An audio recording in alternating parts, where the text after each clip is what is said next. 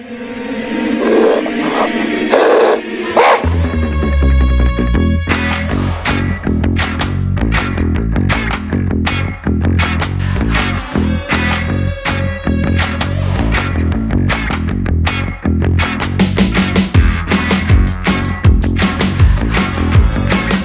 adelanto de elecciones generales no se hace de la noche a la mañana.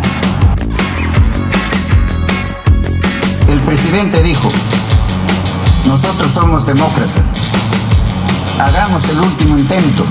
Marisa Plácido, ninguno de los que estamos aquí tiene las condiciones para ser presidente. Por eso les digo, si matan a Pedro Castillo, nadie sabe quién va a ser presidente.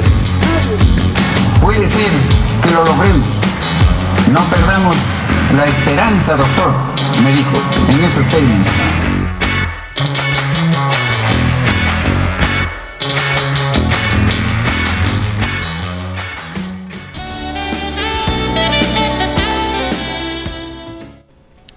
Hola amigo Pulpi, bienvenido al programa. Soy Raúl, como siempre. Antes de empezar, dale clic a ese botón, golpea la campanita, recuerda que estás aquí bajo tu propio riesgo y que puedes entrar también a patreon.com barra Raúl como siempre o a nuestro podcast en Spotify.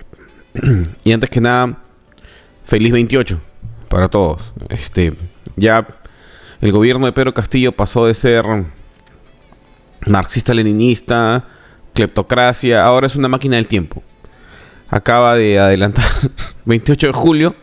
No, supongo que se quiere ir antes, pues entonces ah, nos ha hecho viajar a todos en el tiempo con un mensaje de 28 en, en marzo. Rarísimo el mensaje. Y la anunciada sorpresa fue que no hubo sorpresa. Eh, es más o menos esta primicia a lo cuarto poder, ¿no? El, gran audio que iba a detonar la bomba, que iba a destrozar el gobierno. Ya igualito fue, fue el discurso de Castillo ayer. La, la- la promesa de sorpresa era, según Aníbal Torres, que ya estaba listo para convocar a elecciones generales, ¿no?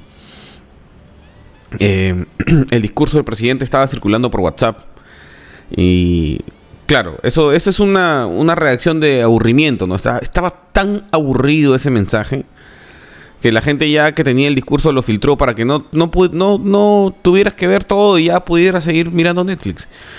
Em, y en verdad este, lo que ha hecho es eh, resumir su realidad paralela, ¿no? Porque vive en una realidad paralela donde todo es una maravilla. Básicamente Perú es Suiza, ¿no? O Bélgica.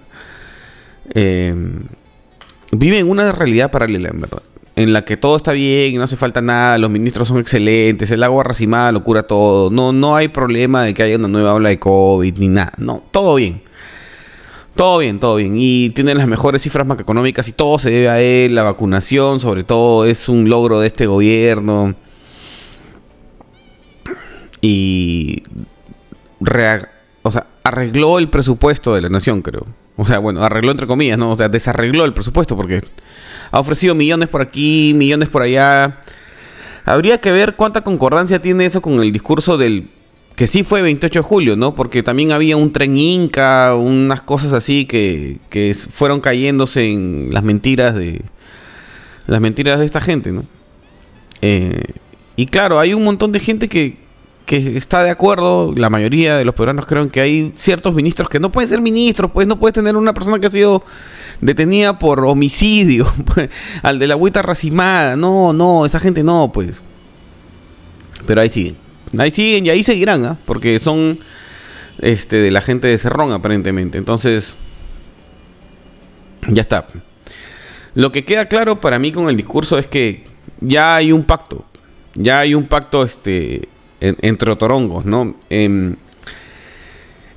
yo no creo que este sea el gobierno que más ha robado en la historia del Perú.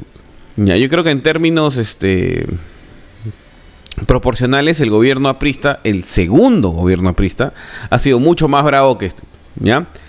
Porque una cosa es. eh, estos son cogoteros, entonces ro- roban poquito, poco, poco, pocos montos. Y, con eso están satisfechos. Lo que pasa es que roban desde el guachimán hasta el presidente. pues. Mientras que en otros gobiernos roba la cúpula, y pero la cúpula está robando pues 1.200 millones de dólares, este, 1.500 millones de dólares, cosas así.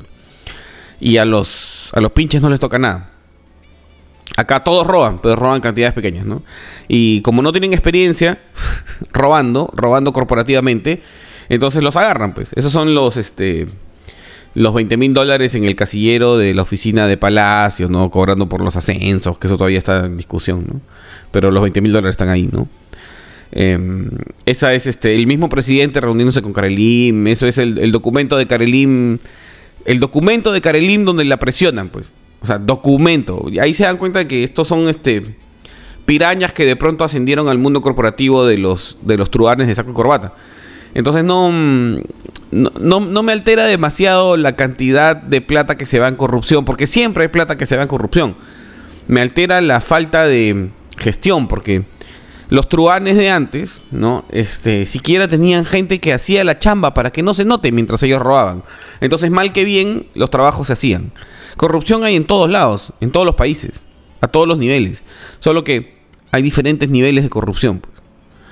Cuando la corrupción es muy de guantes blancos alta, roba cantidades increíbles de dinero, increíbles, inconmensurables. Son capaces de mandar a la guerra a un país, de quebrar la economía, de dejar sin casa a todos los pobres, ya, roban a ese nivel corporativo, pero no lo ves, pues.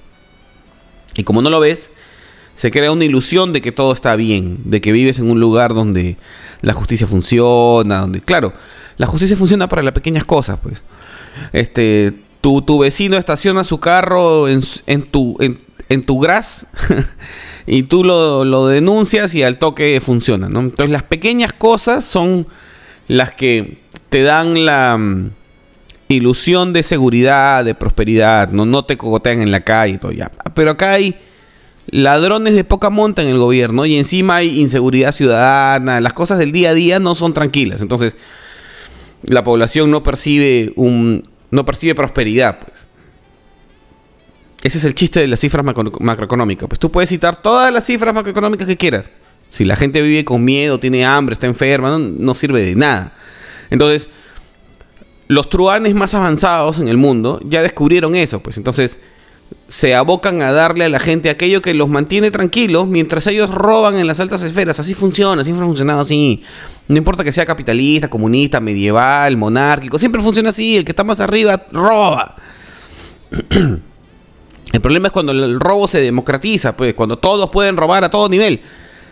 Ahí es cuando, cuando las, la sensación de vivir en prosperidad se malogra y, todo empieza a ser este. Em, caldo de cultivo para estos revolucionarios, ¿no? Así Chile, pues, así fue Chile. En Chile un montón, la mayoría de gente vivía en prosperidad, todo bien, pero había una sensación de incomodidad, de que subía un solcito acá, bueno, un pesito acá, un pesito allá, esto, y estoy indefenso. Los seres humanos sufren más por las cosas que están en su cabeza que por las cosas que están en la realidad. Entonces, estresas la relación entre el día a día y la máquina política y espérate, y esperas nomás hay una revolución. Entonces yo creo que esta jugada como la del discurso vacío de Pedro Castillo lo que busca es eso, estresar la relación entre la sociedad y el gobierno y el Estado. Porque lo que los comunistas quieren siempre es desmantelar la máquina capitalista, ¿no? Lo que sea que ellos entiendan por máquina capitalista, que en realidad es la realidad, ¿no? Entonces, este Pedro Castillo lo que ha hecho en realidad es hincharle las pelotas a la tribu que considera su enemigo. Por eso puse en el video introductorio a Aníbal Torres diciendo, ninguno de los que estamos acá, ninguno reúne las condiciones étnicas para ser presidente, ninguno.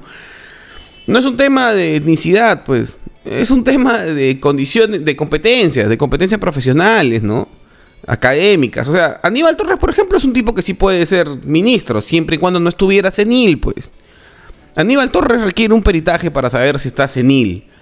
Si ya no está en sus cabales. Porque hay dos Aníbal Torres, pues. Hay el Aníbal Torres que sale y dice, sí, el presidente me ha dicho que una última oportunidad y después se va a la sierra y se correrán ríos de sangre. Entonces está senil, pues, está senil. Ya está viejito. La tortuga ya tiene 200 años, entonces le empiezan a...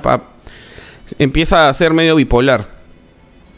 Entonces sí, este, el puesto de, primer ministro es un puesto que destruye gente joven, o sea, o más o menos joven. Imagínense lo que le hace a una persona bastante mayor como Tortuga Vieja. Y claro, él es el que, él es el que realmente maneja el gobierno, ¿no? Em, hay, una posibilidad de que Tortuga Vieja no sea uno de los ladrones, sino más bien el que, el que detiene la invasión de los ladrones con la y martillos, ¿no? Pero no lo sé ya. En, realidad yo creo que Tortuga Vieja ya está en su mundo, ya, ya, ya vive como, como en el circo solo para locos del lobo estepario, ya, ya está en contra ya.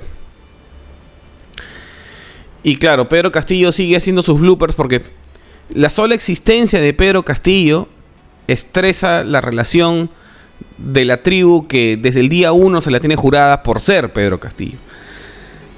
Como desde el día uno están con ese argumento de que no puede ser, de que no sabe leer, de que el sombrero, de que la vaina, de que, y se nota que es racial, de clases y esto, entonces ahora no lo pueden vacar, aún teniendo los argumentos, aún teniendo Karelin, Zarratea y todo, ya no, ya no pueden, pues.